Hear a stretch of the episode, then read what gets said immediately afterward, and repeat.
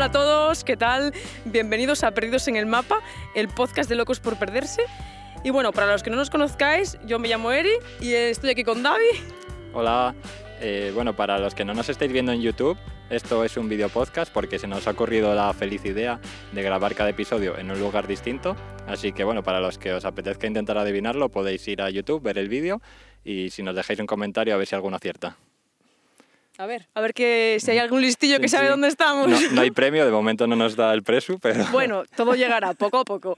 Bueno, y os preguntaréis para qué estamos haciendo este podcast. Pues bueno, sobre todo vamos a hablar de viajes, aunque también vamos a hablar de nuestras aventuras, desventuras, que hay muchas en los viajes. También vamos a hacer entrevistas a otros viajeros y bueno, hablar de cosas súper interesantes. ¿No? yo creo que sí, que algo, un poco de nuestra vida y un poco de cosas interesantes, a So- partes iguales.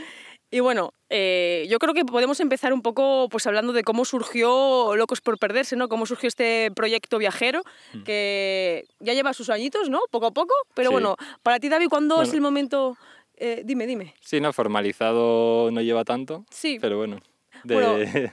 preproyectos sí, Sí. lleva bastantes más años. Bueno, yo quiero preguntarte cuándo empezó para ti realmente Locos por Perderse.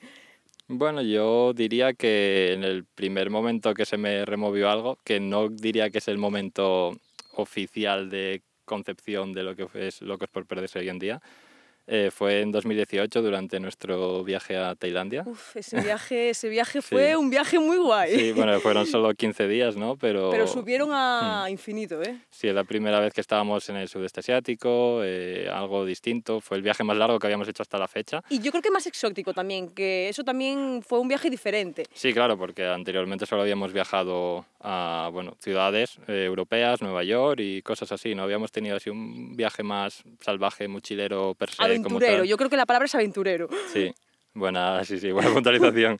Entonces yo creo que fue lo que me removió un poco para lo que después acabó convirtiendo en Locos por Perderse. Eh, no sé, para ti, ¿cuál fue el momento de, en el Sí, que a ver, empezó esto? Yo creo que Locos por Perderse siempre estuvo presente, ¿no? Porque desde que empezamos a salir juntos siempre hubo viajes, ¿no? Desde 2011. Sí. Yo creo que el primer viaje fue 2012 a París, que fue, bueno, fue la primera aventurilla, pero... Que curiosamente París fue el primer sitio donde yo salí de España. Antes de estar contigo. O sea, fue mi primer viaje que hice con el colegio, mítico grupo de francés. Y fue la bueno, primera y única vez que salí de España antes de hacerlo contigo, que fue repetir otra vez a, a París. Yo, Muy romántica, además. Ya, eh, ¿eh? Por Sí, mi sí. parte original, vamos Sí, al poder. Yo tenía el sueño de ir a París de aquella, porque me acuerdo que estudiaba en el Instituto Francés y, y siempre salía la Torre Eiffel, todas estas cosas, ¿no? Y te apetecía, digo, jolín, ojalá ir a, France- a Francia y aparte de practicar el idioma y demás, pues yo qué sé, conocer la ciudad y tal. Pero bueno, yo el primer viaje que hice antes de estar juntos fue también de fin de curso a Italia, que nos hicimos ahí un recorrido súper guapo. Pero bueno, yo creo que aparte de estar presente todo este tiempo en los viajes, ya haciendo escapadinas así a países ya europeos y demás, yo creo que el momento clave donde se originó todo fue el momento de cuando nos marchamos eh, sin billete de vuelta al sudeste asiático en 2019. Yo creo que eso fue el momento clave que desencadenó todo, o sea, todo el proyecto real, ¿no? En plan dijimos, vamos a hacer, no sé, pues contar un poco nuestro viaje, nuestras aventuras, para que también los- la familia y los amigos, pues, jolín, pues supieran un poco lo que estábamos haciendo, ¿no? Sí, a ver, ahí se formalizó como tal, como lo que, bueno, fue como la fabita de lo que es Locos hoy, que se ha expandido un poco más, hemos empezado a hacer muchas más cosas. Sea, a ver, Eh, ha evolucionado mucho Sí, el ha proyecto, ¿no? evolucionado, Sí, sí, a nuestra pequeña escala, porque al final somos, como quien dice, unos mindundis. Bueno, hombre, al final, pero nuestra influencers de pacotilla, pero sí, eh, está claro que el origen está ahí a nuestra manera y, y sí, yo creo que ya se originó por que tú tenías también esas ganas de compartirlo en las redes sociales. Eh, yo estaba un poco más pasota de aquella. Sí, en realidad, mm, o sea, ahora parece que es más Sí, sí. eh, el que pasa está... es que tiro yo más del carro por hacer historias, pero de Pero en aquella- realidad la chispa y la idea fue un poco mía, ¿no? De hacer el, el Instagram. Y Mm. bueno, la idea feliz del blog también, que luego hablaremos de ello, pero, pero sí, yo creo que igual la semilla se plantó en Tailandia 2018 y Sí, ya se, se, fue sembró. concibiendo durante un año. Sí, se fue como Mm. tal y yo creo que eso, que se plantó ya en... Sí, al final la primera foto la subimos desde el aeropuerto de Barajas el día que volábamos a, Tai- a- bueno, sí, a Tailandia, que Sí. fue donde empezó, Donde eh, empezó toda el la- viaje sin billete de vuelta, volvimos a Tailandia, a empezar por ahí. Entonces fue en ese momento en el que se subió la primera foto y se inauguró oficialmente, digamos, eh, Locos por Paradise como tal. Sí, que me acuerdo que eras, bueno, no nos seguía nadie ni, ni nada, estaba todo en bueno, blanco, amigos y sí, familia tal, vacío, pero- pero bueno, poco a poco ha ido eso creciendo un poquito. Hmm. Y bueno, a ver, no sé, en plan, ¿cómo, ¿cómo surge marcharse sin billete de vuelta? Es una buena pregunta. Sí, y, la verdad. y bueno, tiene su, su historia, ¿no? Hmm. Yo creo que, bueno, la idea de marcharse fue aquí de, Fue del amigo. De mí, de mi persona, que siempre estoy un poco culo inquieto y cada vez más con esto. Sí, pues bueno, yo me acuerdo de aquel día que estábamos ahí en Oviedo, bueno, de aquella... Yo estaba aquí en Asturias y tú estabas en Madrid, pero me Mm. acuerdo perfectamente del día que vino un fin de semana a verme. Eh, era un viernes y yo estaba, estábamos, habíamos quedado en Oviedo para tomar algo en, en el Malasaña. Sí, bueno, es un bar de cócteles Sí, de, y- de- de cuando teníamos dinero paga. Y Sí, de cuando alcohol. éramos ricos y asalariados. Bueno, rico serías tú. ricos yo- en... es una manera de hablar. en esperanzas. En Esperanza, sí. Bueno, no sé, y me acuerdo que, bueno, no sé, estábamos aquí tomando algo tranquilamente, como, como otros días, ¿no? Mm. Y de repente pues me dijo David, yo me voy, me quiero ir, me quiero ir, me quiero ir y no aguanto más y me voy a ir al sudeste asiático sin billete de vuelta. Y claro, yo ahí me quedé, digo, en plan, ¿pero qué me estás contando? O sea, como si me echaran un jarro de agua fría. Digo ¿pero qué me estás diciendo? Y Bueno, bueno, aclarar que, claro, de esto ya venía para mí de rumiármelo durante bastante tiempo y estábamos viviendo a distancia. Yo llevaba cuatro años trabajando en Madrid. eh, estaba siendo duro para mí, sobre todo al final. Eh, ya no solo el, el estar a distancia, sino también el día a día allí y eso. Y era como que algo hizo clic en mí y, y fue en plan, no puedo seguir así. Parte fue por el viaje este a, a Tailandia. En plan, yo quiero vivir en algo así durante, a ver, es un poco utopía, tampoco vives como de vacaciones aunque estés de viaje todo el día, ¿sabes? Tiene más cosas. Pero un poco como ya cansado de la oficina, me di cuenta que la oficina no era para mí y, y eso, pues, no sé, eh, se fue fraguando y al final yo creo que exploté, por decir de alguna manera. Y ese fue el momento en el que de- decidió decírmelo, ¿no? Sí. De, de comentármelo, que claro, yo me quedé alucinada porque no contaba con... Mira, tenemos aquí tenemos aquí un- un amigo. Un amigo peludo. Son Puede- bienvenidos, somos pet sí, friendly, dog friendly. friendly. Eri le gustaría tener un perrito, pero... Un perro y cualquier bicho que se mueva, sí. tenga pelo y sea majo. Sí, incompatible con esta forma de viajar ahora mismo, aunque sé que hay mucha gente que lo hace Que lo y yo le por ellos. Pero bueno, lo que, que lo que estábamos comentando, eso, pues yo me lo tomé de primeras, pues como, o sea, fue como un shock, ¿no? Porque yo no contaba esa, a ver, no estábamos, eh, o sea, estábamos en una situación un poco, pues mal, porque al final estábamos a distancia y aquello ya, pues había que tomar una decisión de... No mal entre nosotros, sino... No, o sea, nosotros estábamos bien, pero bueno, al final era una- situación insostenible que tampoco podía durar siempre, no vas a estar siempre a distancia con una pareja. Aunque nos veíamos bastante siempre que podíamos, pues yo qué sé, no era una situa- situación cómoda, ¿no? Y entonces, claro, yo tampoco me tomaba, o sea, no me esperaba esa, no sé, esa, esa propuesta, ¿no? Y entonces, o sea, él Sí, no a me ver, Yo dijo... es que eso no soy No hay- muy... Sí, ¿cómo se di- diría? Muy fino, vamos. Sí, no sé, que no me soy muy sol- delicado con Sí, estas me lo cosas. soltó a bocajarro, ¿sabes? No, no, No la fui preparando el no me terreno. fue preparando diciendo, bueno, ¿y qué tal? Mira, vi estos en Instagram o no sé qué. No, no, me dijo, yo me voy. Y, o sea, me dijo, "Yo- tú si quieres venir conmigo, pues, pues encantado de la vida, ¿no? Pero si Mm. Sí, no sí, quieres yo venir... La, la invité obviamente a que me acompañara, pero yo estaba decidido 100% a irme eh, fuera contigo sin ti, ¿sabes? Entonces, Era claro. plan, ya había llegado un momento de burnout, de, de decir no puedo más, eh, que dije, bueno, hasta luego. Y yo, claro, dije, bueno, yo tardé muchos meses en tomar la decisión, estuve digiriendo mucho los pros, los contras, porque yo al final estaba contenta, estaba contenta aquí con mi trabajo y aunque había una parte que sí que me llamaba, era como, ¿cómo voy a dejar yo mi trabajo? ¿Cómo voy a dejar yo mi vida? ¿Cómo voy a hacer todo para irme por ahí sin billete de vuelta? Pues ¿cómo? O sea, ¿por qué? O sea, era como que tardé mucho en, en digerirlo, ¿no? Estuve meses, o sea, estuve como meses, o sea, todos los días pensando, a ver, cosas buenas, la lista, ¿no? La mítica de pros, contras. ¿Y qué hago? ¿Qué hago? ¿Qué hago? Pero hubo un momento que dije, bueno, si no doy el paso de irme, me voy a arrepentir toda la vida, porque al final no deja de ser una experiencia de vida y yo creo que a posteriori pues, nos ha traído cosas muy buenas, nos ha cambiado mucho como personas, nos ha hecho ser mejores, evolucionar en muchos aspectos.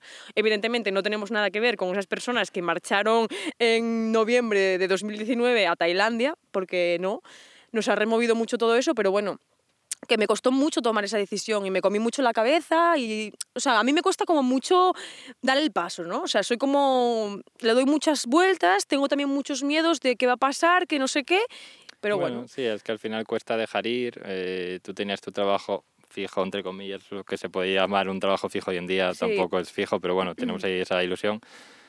Y de todas formas, eh, yo creo que eso te valió para saber dejar ir, un trabajo al final es un trabajo, puedes encontrar otra cosa después, que bueno, al final la cosa ha surgido que ahora estamos trabajando por nuestra propia cuenta, pero bueno, de aquella al final los dos trabajamos por cuenta ajena y yo es que no me costó tomar tanto la decisión por mi situación. Claro, porque tú estabas más quemado y más... Mm. más, no sé, más, no sé si decir asqueado o quemado o de tu vida allí. Desengañado. También, porque es que al final esto es, no sé, todos son etapas, yo creo, en la vida, ¿no? Yo creo que ese momento fue el momento de cerrar una etapa en tu vida, ¿no? De decir adiós Madrid, adiós eh, mundo de oficina y mm. resurgir. Resurgir como ave fénix de mis cenizas, de oficinista. La verdad además, este patrón yo creo que lo he visto ya en más gente del mundo viajes y, y que en otra gente que no la comparte públicamente, pero que la conoces por ahí, en plan, bueno, estás en un trabajo de oficina, te quemas, ves que no es para ti realmente y pues eso, empiezas a viajar o hacer otra cosa, ¿sabes? Que te motiva más. Sí, eso es lo que sea, no tiene por qué ser viajar, sí, que no puede todo ser el mundo nos... pintar cuadros, pues yo que sé, lo que, sea, cada uno en su ámbito, evidentemente, pero bueno, que... Sí, pero yo creo que es importante aprender eso, a decir, bueno, fue una época de mi vida, eh, aprendí con esto, obviamente, no todo fue malo. O sea, yo no voy a pensar en plan, perdí nueve años de mi vida, antes estudié la carrera y trabajo cuatro años y tal, sino yo aprendí cosas y de hecho viajé eh, en ese trabajo, porque tenía la suerte de hacer algunos viajes de vez en cuando. Sí, además a sitios guays. Fui a sitios muy guays que seguramente no hubiera ido ni de coña eh, si, si lo hago ahora, porque eso eran sitios muy caros, como Svalbard, en las islas Svalbard, en el Círculo Polar Ártico, que costaba una millonada. Me acuerdo que costaba en temporada alta que tengo ido 380 euros la habitación de hotel que no voy a volver a ir a un hotel de no ese calibre. No es un viaje mochilero, desde luego, no, es un destino que... Entonces, de aquella, bueno, aproveché a ir a esos sitios, a hacer cosas por allí, que, joder, me... No, y también ahorrarte dinerito, y porque... dinero que Las necesitas. dietas... Porque al final un viaje sin billete de vuelta no se paga con, con ilusiones, ¿no? No. Al final te tienes que buscar una forma de sostenerlo a largo plazo o como hicimos nosotros ahorrar en ese caso. todo lo que puedas, como vamos, una auténtica rata camboyana, porque es que es así. Que o sea, ahorrar como ratas, vamos. Que fue nuestra estrategia y la que siguen muchas personas. Al final tienes que quitarte de otras cosas. También nosotros somos unas personas que no somos mucho de salir en plan, pues a cenar fuera por la noche. O sea, somos un poco más caseros o de estar fuera, ¿sabes? En plan, yo qué sé, pues ir a hacer una ruta o algo un poco más... Mm. Entonces, tampoco... Actividades gratuitas que nos proporciona nuestra tierra. Sí, entonces también eso es un poco fácil para ahorrar en el sentido total. Tampoco somos consumistas de grandes lujos, ni... Entonces, bueno, al final ahorras todo el dinero que puedes y haces todo lo posible por cuanto más dinero entre la cuenta, pues ahí está, retenerlo lo máximo posible hasta que llegue el momento. Sí, yo me acuerdo bueno, fuimos con bastante dinero ahorrado a sudeste asiático en el viaje sin billete de vuelta. Yo tenía, había llegado a juntar como 20.000 euros de trabajar en Madrid cuatro años, que me ayudaron mucho las dietas esas de, de, los viajes. de los viajes que hacía con mi antiguo trabajo. Y bueno, yo fui con ese colchón temiendo un poco porque no sabía, nunca habíamos hecho un viaje de ese estilo, no sabías lo que te ibas a gastar. Nuestra propuesta era... Sí, gastar lo, menos posible, pero bueno, no sabíamos... Me había hecho la idea de 50 euros por pareja, o sea, 25 euros por cabeza de mm. media eh, diario, que al final gastamos menos, de hecho. Y, sí, sí. Y en todo el viaje, pero... en cinco meses que llegamos a gastar unos 3.500 euros, sí, era como 6.000 entre 3.500... Ah, 6.000 y pico, o sea, 3.000 cada uno, ¿no? Sí, era algo así, 6.000 y poco, 6.500 sí, como Con vuelos internacionales y con todo, sí. Y, y bueno, pero al final, como no sabes, pues tú te vas preparando para todo, ¿no? Para lo peor. Me voy a quedar ahí muerta de hambre. Entonces, sí, bueno, claro.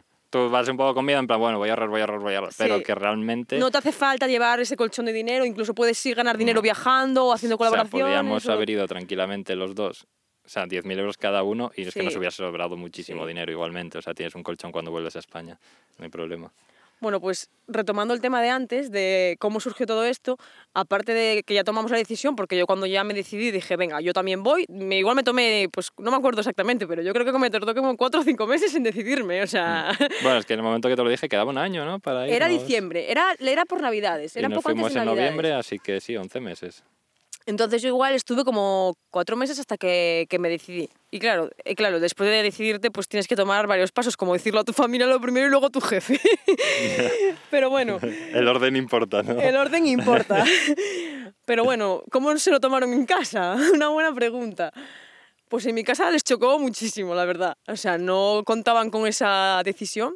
Sobre todo mi padre, pues le chocó más que a mi madre, ¿no? Como al final están acostumbrados a otro tipo de vida, ¿no? En plan, estudias, trabajas y mueres en ese trabajo hasta que, hasta que ya está, bueno, ¿no? Es típico que nuestros padres en general, de nuestra generación, eh, son personas que, bueno, estudiaron o no estudiaron y empezaron a trabajar muy jóvenes y muchos de ellos estuvieron en el mismo trabajo durante Toda- toda su vida. O grandes periodos en trabajo, Sí. ¿sabes? De muchos años en uno, luego te cambias Hmm. porque le- cambia la empresa o lo que sea. Y al- Pero al final sí es eso, es como eh, Sí. aposentado en el trabajo, en tu profesión, Que ahora ¿sabes? es algo casi impensable, porque bueno, como se ha desarrollado el mundo, cambia tanto de Todo, sí. en cinco años, es que puedes que lo que hayas estudiado ni siquiera sirva para nada. O sea, es impensable ahora mismo eh, hacer eso de me meto a un trabajo y estoy en esa empresa Mm. para siempre.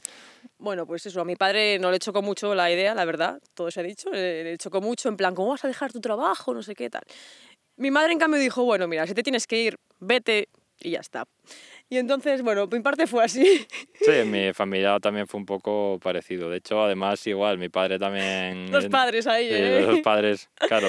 Quiere lo mm, mejor para sus hijos, hombre. Sí, no, es que es cierto, ¿sabes? Él tiene su idea de, bueno, estás más seguro con tu trabajo, has estudiado mucho, tienes un trabajo fijo, vuelvo a insistir, entre comillas, eh, de ingeniero eh, en Madrid, estás acomodado y claro, pues si dices, oye, que voy a dejar el trabajo, claro, te vas sin paro, te vas eh, con las Sí, sí. manos vacías Así. y me voy a, a Asia, padre. Sí, Entonces, claro, cual. padre, eh, pues te pone la cara que te pone. Pero bueno, al final... Al final lo digirieron, no les queda otro no les remedio. queda otra que digerirlo, pero bueno, les, al final de eso, en su tiempo lo fueron asimilando. Ahora ya No les me decimos que nos vamos por ahí. Y no pasa nada. Y ya lo tienen asumido, No pero me bueno, acuerdo la con cuánta antelación le, se lo dijimos. ¿eh? Yo creo que. No se lo o sea, yo apuré bastante. Me, me No, parece se que fue. Si nos marchábamos en noviembre, yo creo que si lo conté, no sé, julio por el verano. O sea, tampoco. Pues, yo apuré El- bastante. el día antes. Mamá, que papá, que marcho para Asia. Nos yo apuré, yo apuré. No Pero me bueno. esperéis para cenar en Navidad. Yo la verdad que tenía mucha procesión por dentro, o sea, tenía mucha, muchos nervios, muchos miedos, mucho que va a pasar. Pero bueno, yo, bueno, yo me pedí una excedencia en el trabajo, que no lo dije antes, pero bueno, yo marché con una excedencia, no lo dejé todo así tan... Por lo menos tenía ahí una, una seguridad, falsa seguridad, pero ahí estaba. Yo fui tan cabezota que no pedí ni excedencia. Así... ¿No querías volver? Me- no, me arrepiento un poco porque luego por la situación como fue Mm. en el futuro, pues podía haberme aprovechado de ello. Pero bueno, ta- igual las cosas salieron como salieron por las cosas que hicimos también Sí. y no me arrepiento, la verdad. Bueno, quería aprovechar, ya que estamos, eh, a deciros que si os está gustando, si os está entreteniendo este podcast, que le deis like, que nos dejéis un comentario, nos tiréis ahí cinco estrellas en Apple Podcast Mucho amor. y sí, y obviamente, pues nada, que os suscribáis, que nos sigáis y iremos viéndonos aquí todas las semanas. Y bueno, seguimos con lo que hablábamos, eh, cómo se prepara un billete, o sea, un viaje sin billete de vuelta. La verdad que es una buena pregunta, sobre todo cuando no preparaste o nunca hiciste un viaje así. Ahora, porque- claro, con la experiencia previa es muy fácil Sí. verlo, ¿no? Pero en su día, bueno, estábamos acostumbrados de preparar viajes que al final tenían una duración finita, corta, Sí. plan 10 días, 15 días, un fin de semana. Y yo lo llevaba todo, pero masticadísimo. Claro. Sabía qué autobuses había que Sí. coger, qué paradas, eh, qué hoteles. O sea, tenía los timing, un time blocking Tenía ahí el time blocking de Google. El, que te falla un autobús y a mí me desmoronabas el itinerario. Ya me fastidiabas. Digo, pero a ver, señor, como nos pasó cuando fuimos a 30 París. segundos en llegar vas a un sitio y ya no te cuadraba nada. Sí, sí, yo lo tienes súper estudiado todo. Y al final, pues viajar de este, de este tipo de forma, pues tienes que saber un poco adaptarte a las circunstancias, a fluir, a ver cómo se va desarrollando todo, ¿no? No puedes llevar, eh, yo qué sé, tres meses, ocho meses, un año planificado desde casa, es imposible, o sea, es inviable. Yo también te digo que ahora, aunque hagamos viajes cortos, tampoco lo llevamos no, así. hemos cambiado en ese aspecto, Sí. ¿eh? No me parecía tampoco la forma más cómoda o libre, digamos, de viajar, que no das eh, pie a la improvisación, a que pasen cosas. Y yo creo que un poco el nombre nuestro también viene de ahí, ¿no? De que ahora vamos un poco más, A perdernos. si viva Sí. la vida, en plan, bueno, pues vamos, llevas obviamente mirado en plan las cosas que hay, tampoco Sí. vamos eh, YOLO con los ojos vendados a un sitio. Pero sí, te miras, bueno, hay estas cuatro cosas y luego pues vamos a ver esto, tal, por el camino dices, mira eso de ahí, qué chulo, tal. O te encuentras con alguien, paras en un sitio que ves, Mm, dejas un poco fluir la cosa, por eso también eh, los viajes que hacemos ahora igual se podrían hacer en menos días, pero los hacemos en más Sí, porque más nos gusta dilatados. ir. Pues eso, al final con la improvisación no puedes meter todo exactamente Yo creo que también, o sea, la- a calzador. Antes también día. viajábamos así porque también eran escapadas o viajes muy cortos y Claro, quieres como ver muchas optimizar. cosas en poco tiempo. Entonces, claro, si no lo consolidas un poco, es imposible ver todo lo que quieres ver. Que al final Mm. dices, bueno, vale más dejar estas cosas, disfrutarlo más, ir más tranquilo y luego volver si vuelves, ¿no? Que al final mm, meter ahí un time blocking que no puedes, no te da la vida. Llegas muerto al hotel a las mil y una, luego madrugas y te haces al final, necesitas unas vacaciones de las vacaciones, Sí, que es lo que nos pasaba. Sí, sí. Entonces, bueno, yo creo que también un poco por eso, pero sí, ahora somos como muy... Sí, vamos a fluir, ¿no? vamos a fluir, a dejarnos llevar por lo que nos tiene que sorprender la vida. Sí, eso es un chip que hay que cambiar. Sí, hay que cambiar si- ese- Si quieres hacer un viaje de este tipo, Además, sin duda. Y es como paulatino, porque yo me acuerdo cuando llegamos a, a Tailandia, al principio me sentía como si estuviera de vacaciones. Y luego ya eran como unas vacaciones un poco largas, ¿no? Y luego ya empecé como a entrar en la dinámica del vivir viajando, estar por ahí tranquilamente, pues hoy me apetece ir a cenar a este mercado, vamos a ver qué pasa, hoy me quedo que- aquí tirada, no sé, o sea, es como que vas entrando en la dinámica, ¿no? No es como, venga, llego allí, ya soy aquí, Claro, claro, hay un periodo de adap- de adaptación. Hmm. No puedes pretender. Además, que, insisto, el viaje más largo que habíamos hecho eran 15 días. Sí. Eh, tú tienes esa concepción al principio de, bueno, estoy en un viaje largo. Hasta que te das cuenta, en plan, se, no. hace, se hace demasiado largo Demasiado esto y largo. al final acabas cambiando a un mood de, bueno, vivo de esta manera, ¿sabes? Mi día a día es diferente ahora. Sí, sí, yo creo que, que esa es la clave. Mm, Tampoco, obviamente, el ritmo tiene que bajar porque Si no mueres. empezamos muy fuerte y nos dimos cuenta que era, eh, Era inviable. eso. Y al final, pues ta- también por eso vas más lentos. Nos pasamos un mes entero en cada país de aquella. Eh, y tienes que ir, pues eso, a un ritmo pausadito, sabiendo si hay días que no ves nada o te quedas en el hotel o, o vas a una cafetería tranquilamente Sí. del sitio y paseas y te lo a tomas tomarte con un, calma. sí, a tomarte un café que te va a costar también. igual que la comida. Sí, Pero bueno, aún- en Asia suele pasar que el Pero café te bueno, cuesta más que Algún capricho de los ¿eh? Claro, claro. Necesitas ese momento zen de parar y... Y también y descansar descansar. un poco, no relajarte, de hacer una, decir, bueno, esta tarde no hago nada, ¿sabes? Mm. Estoy aquí tranquilamente. Pero sí, sí. Bueno, entonces, como resumen, que nos vamos por los cerros de Úbeda. Hay que fluir. eh, Hay que fluir y dejarse llevar. Sí, eso es lo primero. Olvidaros del tema intentar hacer un itinerario del viaje. Hombre, lo que sí que puedes Se puede hacer mirar una ruta es a grosso una modo. ruta a grosso modo, en plan, yo qué sé, pues quiero visitar estos países o yo qué sé, mi sueño es visitar Angkor Wat, pues sabes que vas a pasar por Camboya a ver Angkor Wat. o Sí, sea, por como los highlights del viaje que quieres Por supuesto, remarcar. tener una idea, obviamente, Sí. de tu viaje es, es recomendable. Pero no es decir, el día 5 llego a Tailandia y me cojo un avión a no sé dónde. y- o sea, eso, eso no sé si Sí, es de hecho inviable. nosotros volamos a Tailandia pues porque coincidió también que era el vuelo más barato Sí. que encontramos en ese momento. Y porque Cogimos- queríamos co- ver el del Festival de las Linternas, bueno, que sí. queríamos verlo y cuadraba justo en esa época. Sí, Entonces aprovechamos, o sea, tuvimos suerte de que nos coincidió bien el avión con esa fecha.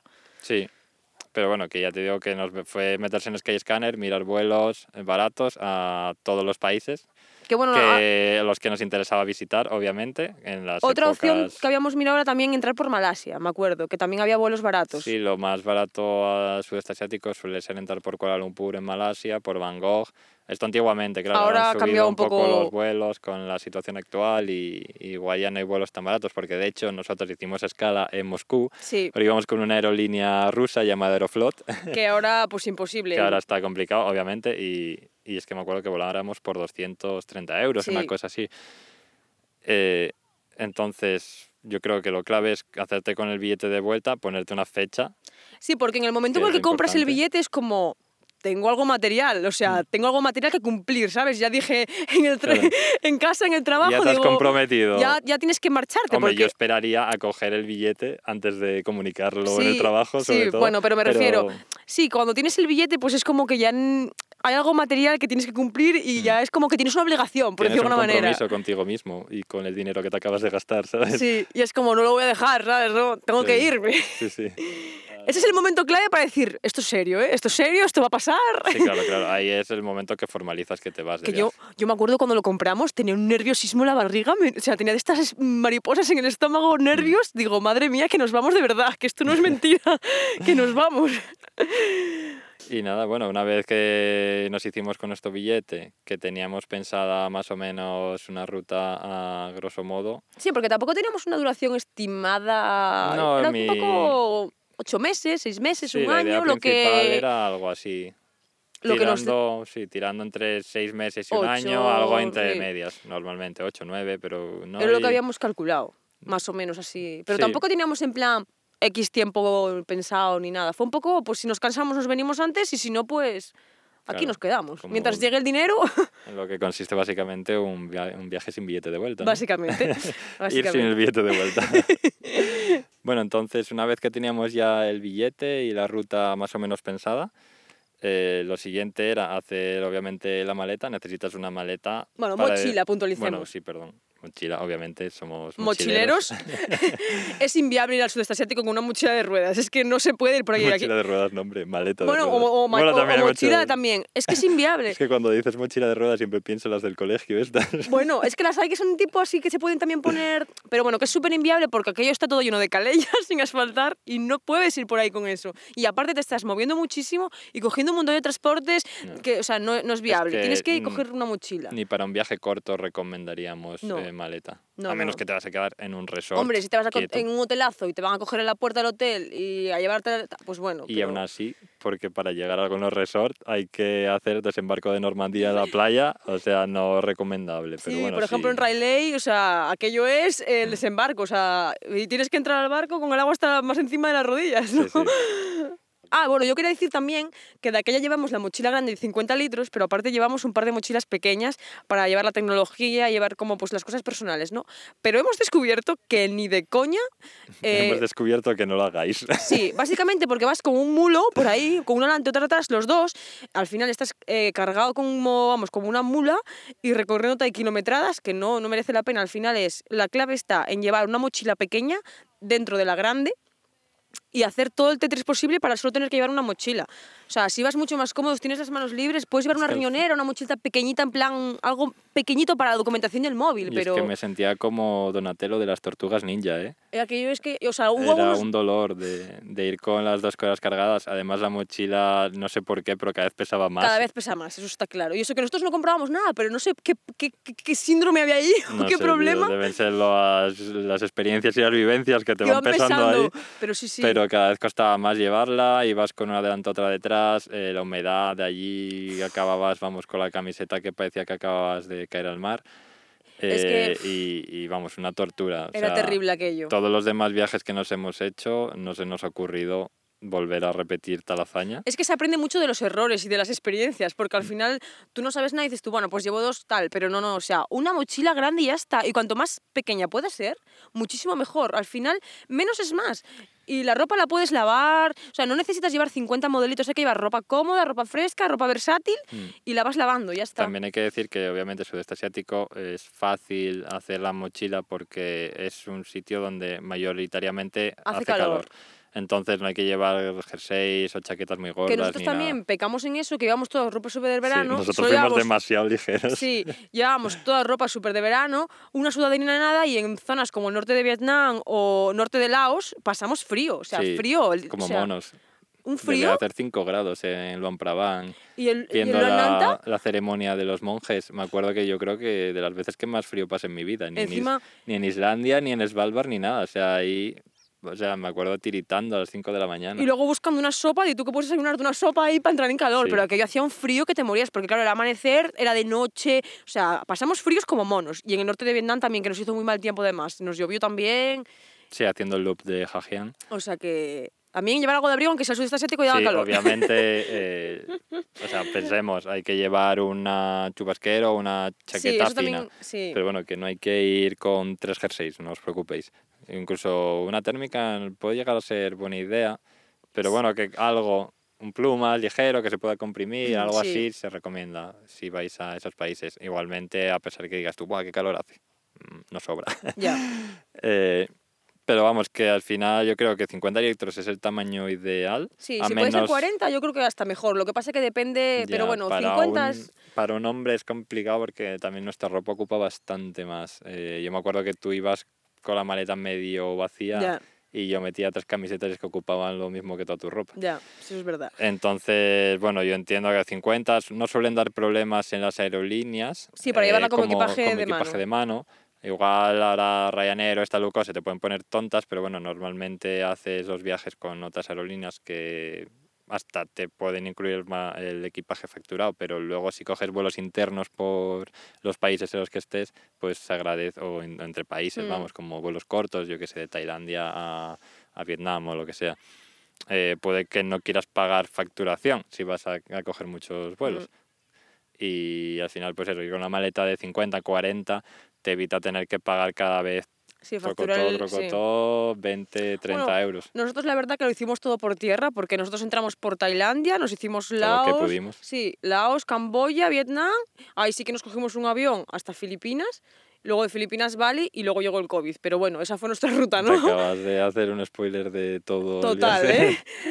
bueno, estuvimos cuatro meses y medio al final, ¿no? De viaje. Sí, Al final acabó antes de lo que, de lo que queríamos por el COVID, pero bueno, que al final eh, lo que iba a decir yo, o sea, eso, que no pillamos muchos vuelos, porque al final también si vas en, en transporte local terrestre, pues te ahorras mucho dinero. Estás infinitas horas allí muriendo, pero lo que tienes es tiempo. pero tienes tiempo, entonces... eh, juventud. Sí, los, mm, te ahorras dinero a cambio de horas de autobús ahí sufriendo, sin aire acondicionado y esas cosas, pero bueno. Sí, si quieres podemos tratar un poco la ruta más un poco en detalle si te parece. Sí, O sea, tampoco enrollándonos mucho, pero sí, como comentaste, empezamos al final, fuimos a Bangkok de vuelta, eh, un año después de la primera vez que en la que Mm. estuvimos allí, y íbamos con la idea de eh, ver el Festival de las Linternas, mm, en que Chiang suele coincidir en noviembre más o menos. Suele, bueno, va por calendario lunar, entonces eh, no cae siempre en las mismas fechas, pero bueno, suele ser en torno principios de noviembre o Sí, finales de octubre Mm. podría caer, pero bueno, generalmente por noviembre. Nos fuimos, bueno, lo vimos en Sukhothai y en Y en Chiang Mai. Que bueno, en Chiang Mai es donde hacen más igual. Sí, un poco más jaleo. Sí, más mercadillos. Aunque bueno, más ahora lo tiene un poco más controlado todo el tema de soltar las linternas voladoras y Mm. tal. Y, Bueno, es y que se llevan tienen ahí unas. Me acuerdo que, que- bueno, los bomberos estarían a tope porque yo me acuerdo que casi prenden unos cuantos árboles, los No cables de alta estaban a- tensión. Estaban a tope, ¿no? Porque me acuerdo así, uno que se quedó atrapado en un árbol delante mío y había un policía debajo pasando infinitamente de, de Bueno, él. Que yo son- estaba ahí un poco tenso, en plan, oye, perdona, que tienes un árbol que puede que salte en llamas. Pero bueno, ahora sí, parece que lo tiene un poco capado en pro de los festivales privados, que la verdad que... Eso es un poco engañabobos, o sea, al final no es lo real, porque al final es. Vale, ves esas fotos ahí en Instagram o en. Sí, no realmente por no tirar residuos de las linternas o Es lo que porque sea, te quieren cobrar la entrada. Por decir, bueno, vamos a hacer negocio de esto, ¿no? Al final metes ahí a 300 personas, las que sean, no sé cuántas son, y claro, todos los farolillos al mismo tiempo, pues salen y queda todo muy bonito y muy bucólico y tienes que pagar la entrada al resort. Pero en realidad lo que mola es el ambiente de las calles, la gente Sí. local, los mercadillos, la chicha Todavía ambiente. queda, ¿eh? pero bueno, hay que buscárselo un poco más que en aquella Sí, época. Hay que rebuscar. Y nada, luego nos dirigimos hacia, bueno, estuvimos en Pai, bajamos de vuelta a Bangkok y nos fuimos al este de Tailandia, que la verdad era una zona que no habíamos visitado yo creo que nadie no visita ir, mucho por es ahí. como menos turística, Sí. yo creo. Estuvimos en el Parque Nacional de Khao Yai, Sí, viendo animales salvajes, vimos Sí. elefantes. Levantes en libertad, la verdad, es de los Y sitios gibones. así para verlo en Tailandia, que mucho mejor que ir a un santuario, la verdad. Mm, porque bueno, hay muchos falsos santuarios, entonces hay hay que tener cuidado, cuidado. con esto. Y nada, ya nos metimos en Laos, fuimos de norte a sur. Dimos un poco de vuelta también. Sí, hicimos un poco de vueltecita que nos gusta. Además, en Laos, que los transportes por carretera Buah, van genial. infernales, o sea, aquello era la muerte, o sea, la muerte. Hicimos el viaje. Bueno, hay que decir que también medio Laos está en obras, porque había, o sea, no había carreteras en muchas zonas, estaban construyéndolas. Sí. Están haciendo una especie de vía De- tren sí. los chinos ahí, que tienen medio país comprado. Eh, pero creo que todavía no batimos el récord de horas de autobús que, que instauramos allí en Laos, ¿eh? Es que fueron, ¿cuántas fueron? Casi, 20 casi con Egipto, pero No, no llegamos. no igual de una llegamos. sola tirada, De una sola tirada, esa fue la top one. de igual Egipto, pero en plan en total así en- encauzando ¿Uno uno, tras otro otro? autobuses, Laos sin duda, que estuvimos 36 horas, Sí. una, una Sí, iba a decir burrada 20 y pico, pero estuviéramos 30. así. y No, yo no, creo que fue ya- día y medio, Sí, sí. 36 horas más o menos. Es que bueno, nos bajamos de norte a sur del país, o sea, nosotros que nos gusta la aventura. Sí. Y nada, salimos de Laos por 4.000 islas, la zona de donde... De la que nunca tendremos que haber salido porque no se nos ocurrió otra cosa que marchar de, de Laos a Camboya el 31 de diciembre. Que se nos acaba el visado, o sea, no queríamos irnos. Lo hicimos fatal, o sea, lo hicimos fatal, no cuadramos nada bien los timings. Teníamos que habernos ido uno o dos días antes.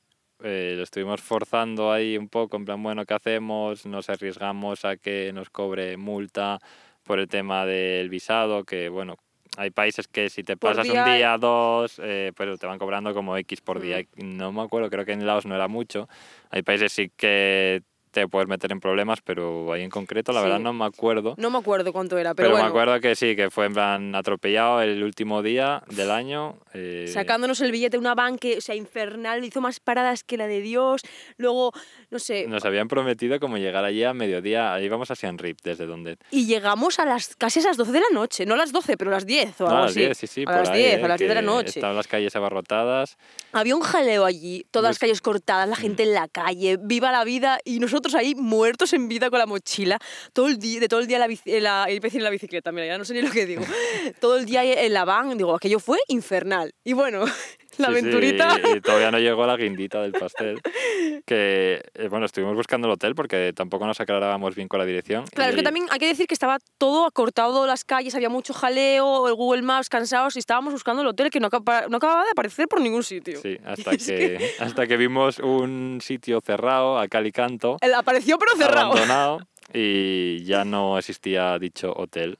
O sea, nos pasó la pesadilla el peor día del El año, peor en, día en el, del pone- año. en el peor momento que nos podía haber pasado, que nos quedamos tirados sin hotel, que normalmente nosotros íbamos a los hoteles, esto no lo Sí. comentamos, bueno, hoteles, o sea, Hostales, albergues, guest house, hostales, sí. guest house, eh, homestay, lo que encuentres.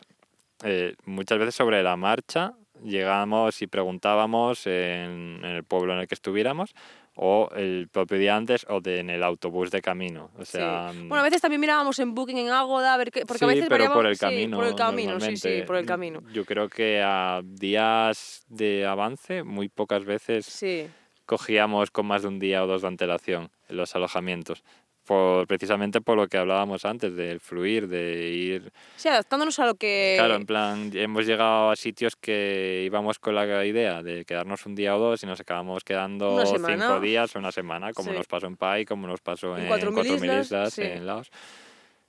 Y, Y bueno. claro, eh, tener algo ya en otros sitios como que te fuerza a, A a ir- irte. Sí, Y que a veces no quieres, o sea, sí. no- y no tienes por qué, y te sientes a gusto en un sitio Sí. y te quieres quedar más. Entonces era la forma en la que nosotros lo gestionábamos. Y nunca nos pasó de quedarnos sin alojamiento, la eso, verdad, ¿eh? No, ya te digo que incluso en plenas navidades no hicimos eso. También estábamos en Laos, que no es tan Sí, turístico. es un poco más real. Claro, si tú te vas a un sitio que sabes que hay un boom brutal de gente, pues igual sí que en, en plenas navidades o lo que sea, pues igual sí que deberías reservar con antelación en ciertas fechas señaladas. Pues como nosotros aquí con Nochevieja, que de hecho lo miramos con poca antelación, solo quedaba este hotel Sí. medio bien de precio. Latinos Hostel, no vayáis ahí. no, no vayáis porque no existe, no, existe. os preocupéis. Ay, Eh, Dios. lo tienes cruzadito, ¿eh? Joder, ¿cómo no me voy a acordar? Es que, o sea, tenía un rebote ese día que es que era... es que o sea, me- empecé el año de la peor manera. ¿Por qué nos habéis hecho esto si somos de la misma sangre? Encima me acuerdo que había en, en la foto de, de Booking una bandeja paisa que dije, yo iba pensando, voy a cenar esa bandeja de, de Nochevieja, que es que, bueno, me voy a poner hasta arriba después de este viaje infernal. Y no, no, no hubo. No hubo. Pero bueno, como os podéis imaginar, eh, ese día y sobre la marcha todo estaba petado. O sea, no Claro, había fuimos dónde. preguntando por con las dos mochilas a cuestas. Las Eh, cuatro eh, mochilas. Eso, claro, dos mochilas a cuestas Sí, cada, cada uno. uno, Eh, sí. Vuelvo a insistir, no hagáis esto. Y nada, que obviamente todos los sitios llenos, todos los sitios llenos, mirando en Booking, todos los sitios llenos. Solo encontramos un hotel en... ¿A tomar por el saco? Sí, sí, pero ya a tomar por saco, ¿eh? Nivel, teníamos que andar media hora o más con las mochilas a cuestas que pesaban las de Dios, cansadísimos. Eh, caro, obviamente. Nada, Eh, lo- me acuerdo que te cobraban un extra por el agua caliente. Sí, sí. Eso todavía pasta, encima, ¿eh? O sea- dólares o algo así. Eso encima todavía, ¿eh? O sea, Sí, y nada, fuimos andando para allí. Un buen hombre nos encontró más desperdidos que un pulpo en un garaje vaya, ese señor, vaya amor. y nos dijo, en plan, eh, en plan, ¿os puedo ayudar? Y nada, le comentamos que estábamos perdidos, tal. El señor se fue porque estaba llevando a la mujer a En la casa moto. en la moto. Fue a por el coche y nos llevó al hotel porque tampoco había Dios que encontrara ese hotel. Sí, estaba súper escondido, metido. estaba- Tuvo que llamarles por teléfono para poder localizar y, y llevarnos. Y ya dormimos ahí esa noche. Celebramos la- el año nuevo De aquella a- manera. a duras penas. Pero bueno, al final hubo final feliz, no dormimos en la calle. Sí, Y nada, ya al día siguiente, año nuevo, vida nueva. sí, ya buscábamos un hotel con su otro sitio, sí. piscinita.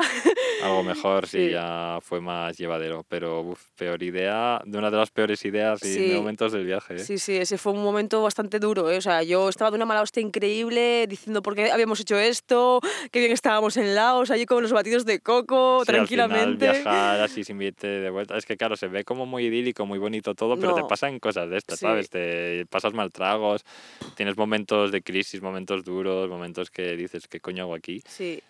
Y es que, y que o sea, hay que compartir más, yo creo, en, en las redes, Sí, que la gente vea también la realidad, ¿no? Que, No solo lo bueno, ¿no? Que también vea lo malo, que también Mm. está ahí, forma parte de, de la Sí, sí, aventura. claro. Al final es engañar, ¿no? Y yo creo que parte de nuestra filosofía en, en este proyecto es Decir la verdad, ¿sabes? sí, En contar plan- la verdad. En plan, esto es- está guay, esto no, eh, aquí le hemos cagado. O, Sí. o en plan, vaya, pues lo estamos pasando canutas, lo estamos pasando genial. Pero bueno, Mm. enseñarlo todo lo que podamos al nivel que, se nos, que nos que podamos, vamos. Mm. Y bueno, luego después de, de entrar a Camboya, bueno, en Camboya estuvimos menos tiempo porque era más caro y aparte tampoco nos llamaba tanto el país. No, Camboya no nos hizo demasiado tilín. No fue el que yo creo que menos feeling Estuvimos tuvimos. un mes en todos los países, menos en Camboya, sí. que estuvimos 15 días. 15 días. Pero bueno, sí que merece la pena mucho ir a Angkor Wat, que eso sí que no se le puede negar, es una joya. Mm. Pero el resto del país, no sé, tampoco hubo esa conexión a lo mejor con la gente, ¿no? No sé. Sí, falta un poco. Faltó un poco de, con- de conexión, yo creo. Además, te entrabas del lado, es que la gente. era está- súper friendly, o sea, aquella era, eran amor, o sea, era un amor esa La gente es muy amistosa, Sí. muy que te ayuda. pura muy- todavía. sí. Igual Está no están como tan sin acostum- adulterar, yo No creo. están tan acostumbrados al turismo. Y yo creo que es como una Tailandia de hace 20 años, ¿sabes? Cuando 30 años, cuando todavía tenían poco turismo, la gente te mira con, con un interés genuino. Sí. Entonces, bueno, estamos ahí en Camboya, lo vimos como un poco más Usurero. interesados. Bueno, tampoco usurero, no, pero... pero... que te querían, no sé, había algunos que te querían ya como timar. Sí, ya te porque eran, un poco más dólar andante. Sí, y eso ya no te mola, esa sensación de sentirte así. y no ¿sabes? teníamos ese buen feeling del todo, entonces bueno, al final pues, estuvimos en Angkor Wat, en algunos sitios más, en Phnom Penh, en la capital y en las islas del sur, eh, y nos fuimos ya para Vietnam. Hmm, Entramos por Ho Chi Minh y luego fuimos subiendo hasta, hasta el norte de Vietnam. Nos hicimos sur a norte en un mes. La verdad que es un país tan gigante que obviamente Podrías estar dos, tres, lo que se quieras. nos quedó un poco corto. Y nos hizo muy mal tiempo también, que nos impidió ver cosas como Jue, que estuvimos ahí cuatro días lloviendo sin parar, que aquello parecía el diluvio universal. Y era en plan, vamos a ver si le- levanta, vamos a aguantar aquí un poco más. Y al final, pues no vimos práctica. no sé, Lo que hicimos fue comer. Sí, que bueno, eso se nos dio de. Vamos, no, se no nos vino dio. mal para recuperar fuerzas y comer bien. Se nos dio genial Que la comer verdad allí. que de los sitios donde mejor comimos eh, y más variado en sí, Vietnam. en Vietnam. Bueno. Y luego, pues de Vietnam. Y de lo mejor, bueno, el norte de Vietnam, como comenté antes, Ha Sí. El Loop, eh, una Un auténtica joya que para mí fue también punto álgido del viaje. Sí, sí, sí, estuvo muy guay. Que Y ya lo, se puede hablar en otro episodio más de eso, porque bueno, te puedes enrollar lo que quieras y más Sí. de todo este tema de viajar en moto por Vietnam, que hay muchos viajeros que únicamente sí, recorren el país así. recorren el país en moto, ¿sabes? Mm. Es un país que se ofrece mucho a eso, ¿sabes? Y bueno, luego ya desde Hanoi nos fuimos a Filipinas, que este fue ya el momento álgido del viaje. Yo creo que ahí es donde mejor me he sentido en todo el viaje, ¿no? Sí, Donde- cuando ya me hemos entrado un poco en ese en el fluir, flow. ¿no? En, En el ese fl- fluir de, vale, ya me he hecho la idea de que ahora vivo así, eh, ya no tengo mi rutina, o sea, bueno, tu rutina la cambias por otra rutina que haces de los Sí. viajes, vamos, que no es tan rutinaria porque haces Bueno, cada al día final sí algo que nuevo. tiene parte de rutina, porque también tienes que pues, preparar a ver dónde, por dónde voy a entrar, cómo voy a qué voy a hacer. no sé, o sea, un poquitín sí que Sí, se cumple. Yo que si tienes que hacer el visado, pues tienes. O sea, pero no es la rutina rutina. Sí, sí, o sea, cada día es distinto. Y yo creo que ahí sí fue cuando más cómodos nos sentimos, más libres. Para mí Vietnam yo creo que fue mi país favorito de Vietnam, todos. Filipinas. Vietnam. Filipinas. Filipinas, lo siento. Estamos hablando de Filipinas, señores. Eh, sí, sí, Filipinas, desde luego. O sea, súper amigable la gente, podías hablar con, con ellos más en, en profundidad porque hablan inglés, gente mayor incluso nos encontramos que hablan español por... Eh, sí, el habían español vivido- antiguo, así que hablaban. Bueno, sí, habían vivido ese periodo en lo que los españoles todavía tenían las Filipinas, pero claro, la gente más joven ya entró con el inglés de América. Pero bueno, que igualmente te permite más conectar con ellos, ¿no? Que por lo menos en otros países casi no hablaban nada de inglés y ahí se defendían bastante. Entonces yo creo que eso ayudó en parte, más que eran súper amigables, súper bueno, amistosos. Luego también los, Los- sí, los paisajes, paisajes, el mar. el ir eh, en moto ahí entre sí, las palmeras, era como súper- libertad pura. Sí, una sensación de libertad increíble, ¿no? Como que te sentías ahí viva, no sé. Como, jolín, qué bien esto, ¿no? Sí, también ahí tuvimos nuestra primera experiencia con el buceo. Sí, ahí nos estrenamos. Ahí yo pasé miedo otra vez más. Y bueno, eso da para otro podcast también, hablar del tema del buceo, ¿no? Sí, De- yo creo que es algo interesante que se puede comentar. Sí. Porque además es otro mundo, hay gente que viaja únicamente por bucear. Y yo ahora cada vez que viajamos, eh, siempre miro si hay algún sitio para bucear ahí.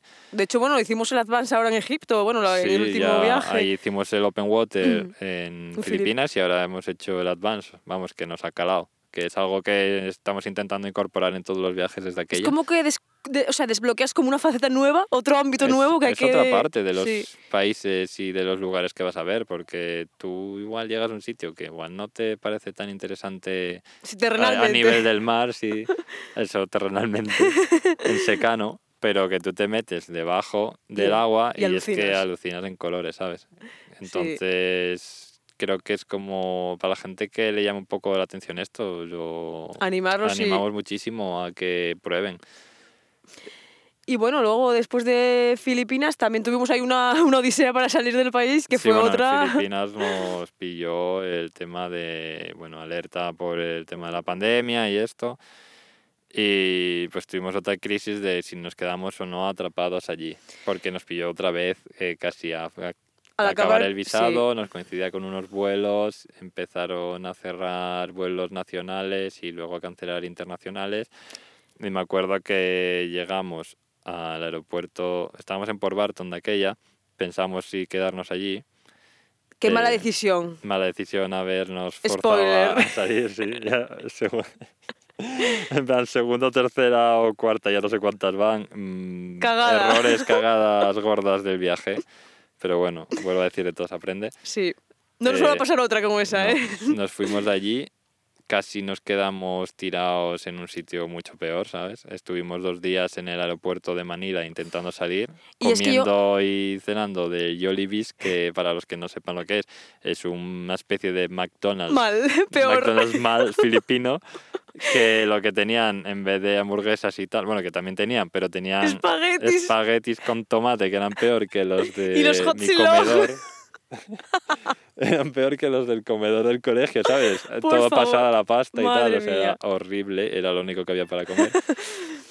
Salimos de allí de milagro. Yo me acuerdo, es que yo me acuerdo estar en Manila y ver en plan la pantalla del... De, Sí, cancelando todos En plan, todo cancelado, cancelado, cancelado. Y yo, ¿qué? ¿Qué? Y claro, nosotros teníamos un vuelo que habíamos comprado sobre la marcha porque nosotros íbamos a salir a, a Myanmar. Íbamos a Myanmar. sí. Teníamos el billete, el visado, todo comprado y tal para seguir el viaje como íbamos a y hacer. no nos pareció muy buena idea en pleno cómo estaba la situación meternos en un país que pues a nivel sanitario No era el mejor.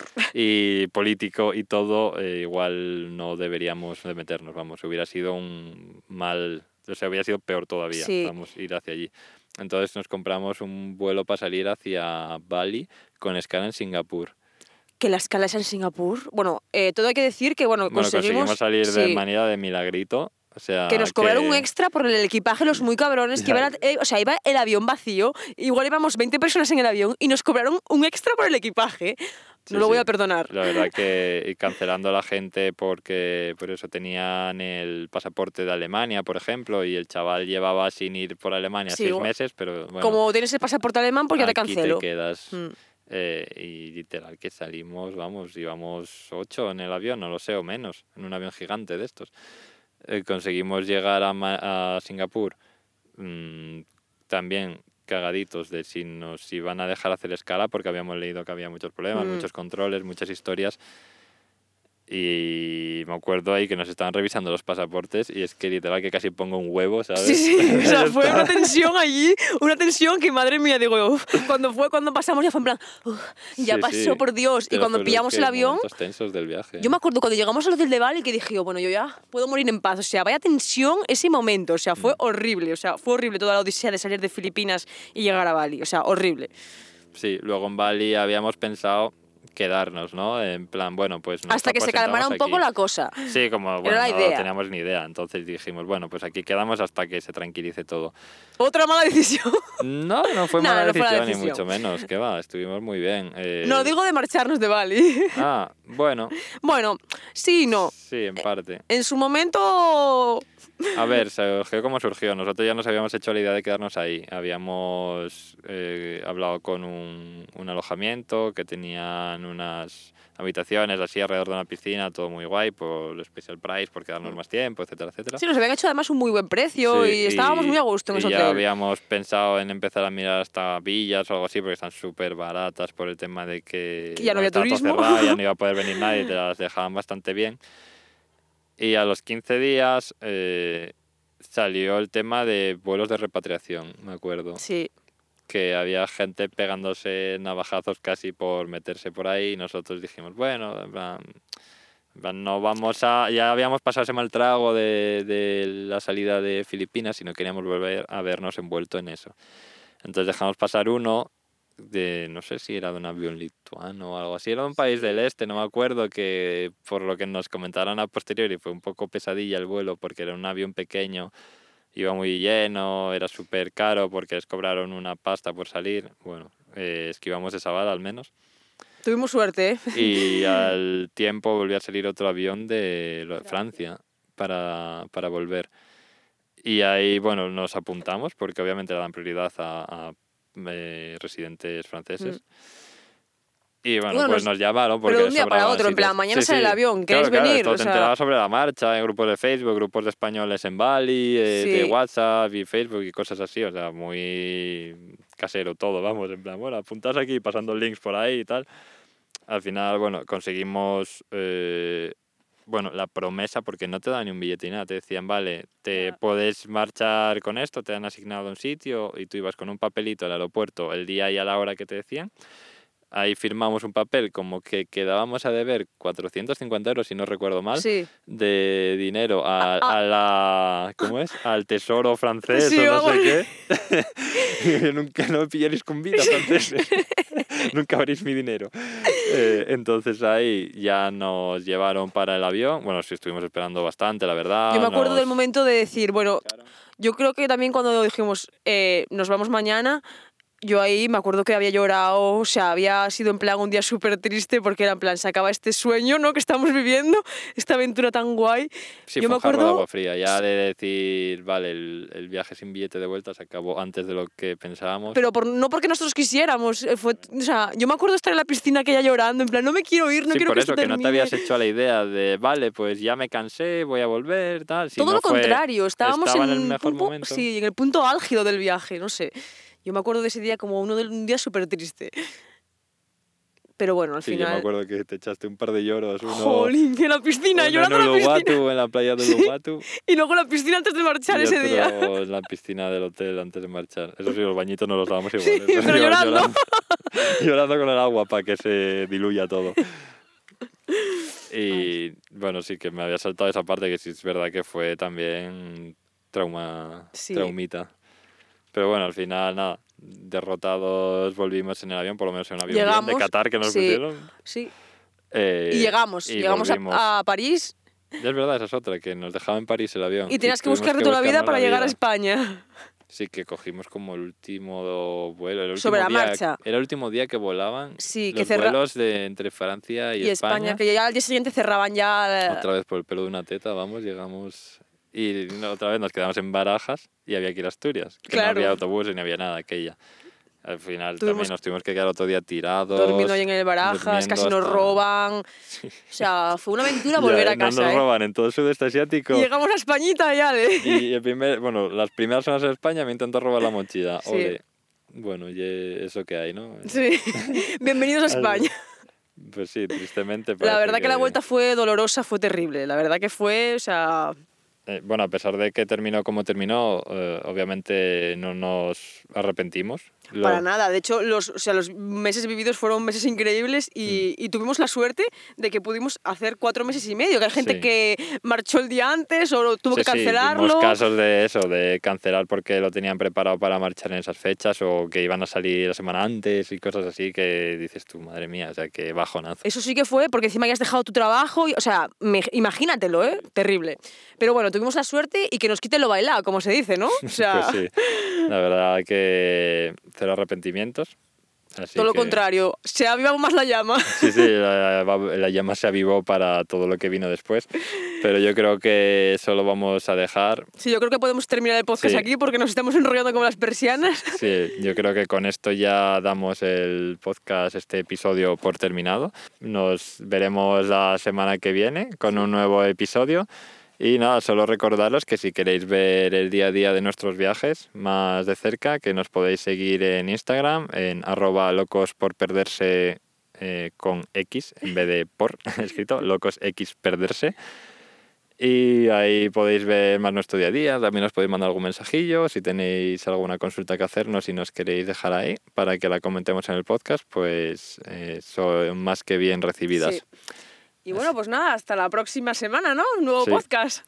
Venga, chao. Hasta luego.